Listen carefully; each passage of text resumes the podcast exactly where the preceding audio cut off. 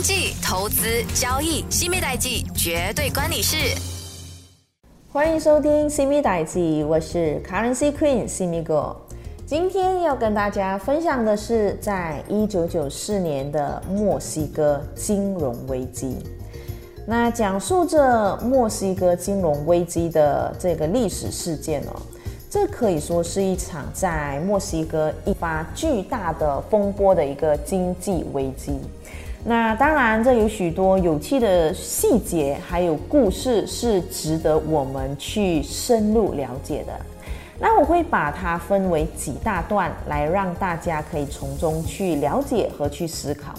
那第一大段呢，是有关系到这起因到底是什么？其实我可以跟你们说，是因为贬值的一个决定所导致的。那让我们回到在一九九四年十二月十九日的时候，那这一天呢，其实诶也是被称为是黑色星期一。当时哦那一天，这墨西哥总统卡洛斯，那他其实已经是结束了自己的六年任期，而在隔一天呢。这一个，在一九九四年十二月二十日，那他的续任者哦，啊的名字是叫做啊艾内斯特啊艾内斯托塞塞德略啊这这一号人物他上任了。那这一个政权交接之际，那墨西哥政府呢却宣布放弃维持比索和美元固定汇率的政策，这就导致到墨西哥比索贬值了。那这墨西哥政府为了支持国内发展和现代化，它也大量的依赖外国借款，特别是美元贷款。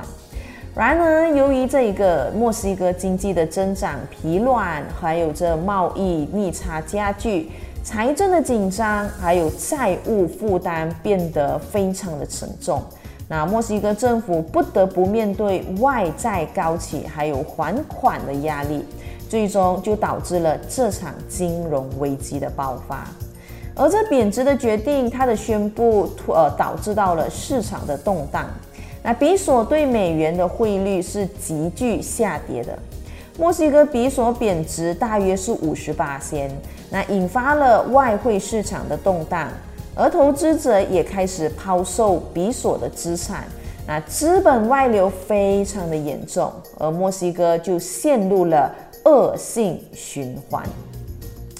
那我们想刚刚讲的这一个是属于让大家知道，哎，为什么这个货币会贬值？那来到了第二段呢，是给给大家知道这个危机升级，还有这个 IMF 的援助。那这个墨西哥金融危机呢是迅速蔓延，它触发了一场国内银行业的风暴。那投资者和这呃这个有储蓄的这些人呐，他们对于银行的信心是已经是失去了，纷纷涌纷纷涌向去这一个银行提款，导致到一些小型银行破产。那这一个现象呢，被戏称为“萨姆倒闭潮”，因为 SAM Sam 啊是西班牙语中的墨西哥储蓄和这货呃贷款银行的一个缩写。那面对金融体系崩溃的威胁，那墨西哥政府不得不向着国际货币基金组织 IMF IMF 寻求帮助。那这 IMF 和美国等国家联手，提供了数十亿美元的紧急援助，帮助稳定墨西哥的金融体系和经济。这是 IMF 历史上大规模的一个紧急援助计划之一。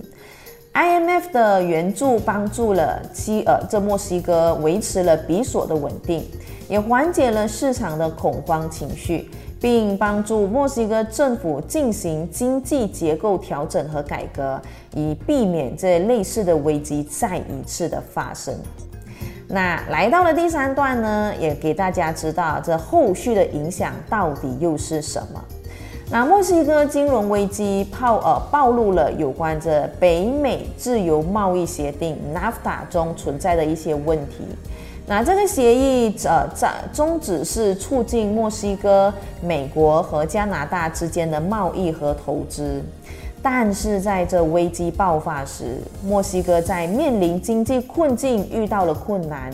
那这激起了对 NAFTA 的争议和重新评估。金融危机使得墨西哥政府认识到了他们的经济结构中呃的一个薄弱的环节，特别是过度依赖外债和短期热钱。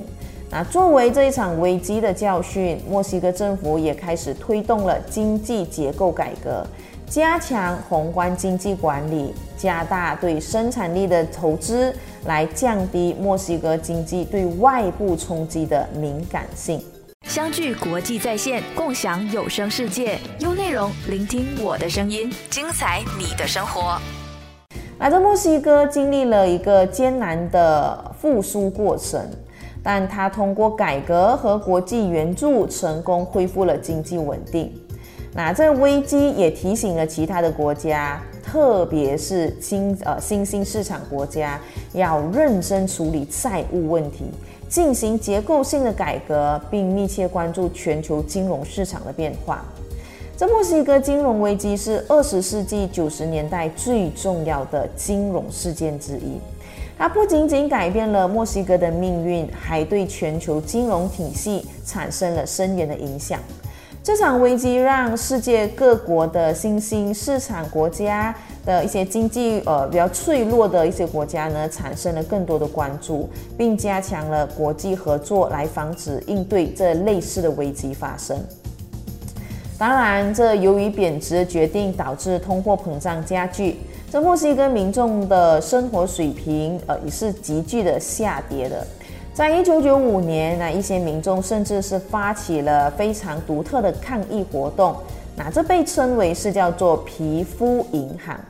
他们在墨西哥银行前抗议，然后就裸露了上身，用身体涂上银行皮肤，来表达着银行家的呃的这个呃对于政府和银行家的愤怒，指责他们的情况所导致到民众的苦难。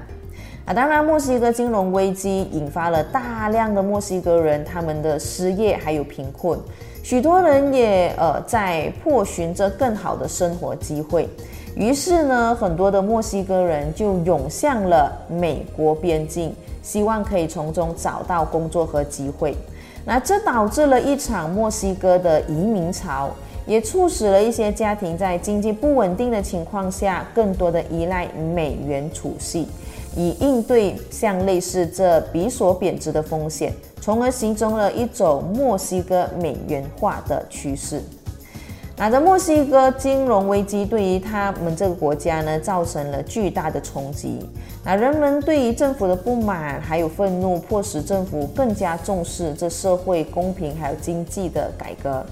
那移民潮对于美国也带来了挑战，因为美国的移民政策和墨西哥美元化。呃，现象呢也成为了关注的焦点。那来到了第五段，这墨西哥金融危机，它是成为了呃墨西哥经济发展的一个转折点。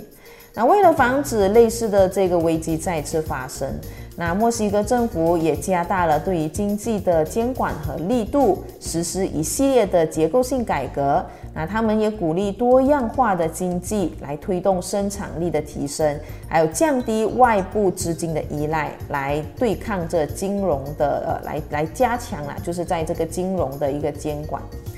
那当然，在这一起呃这个墨西哥事件当中，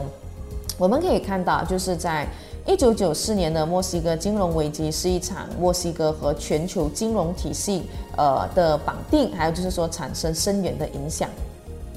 它不仅仅是揭示了墨西哥金融呃呃结构中的一个脆弱的环节，还推动了墨西哥经济的转型和改革。同时，它也在舞台上呢，就在这国际舞台上，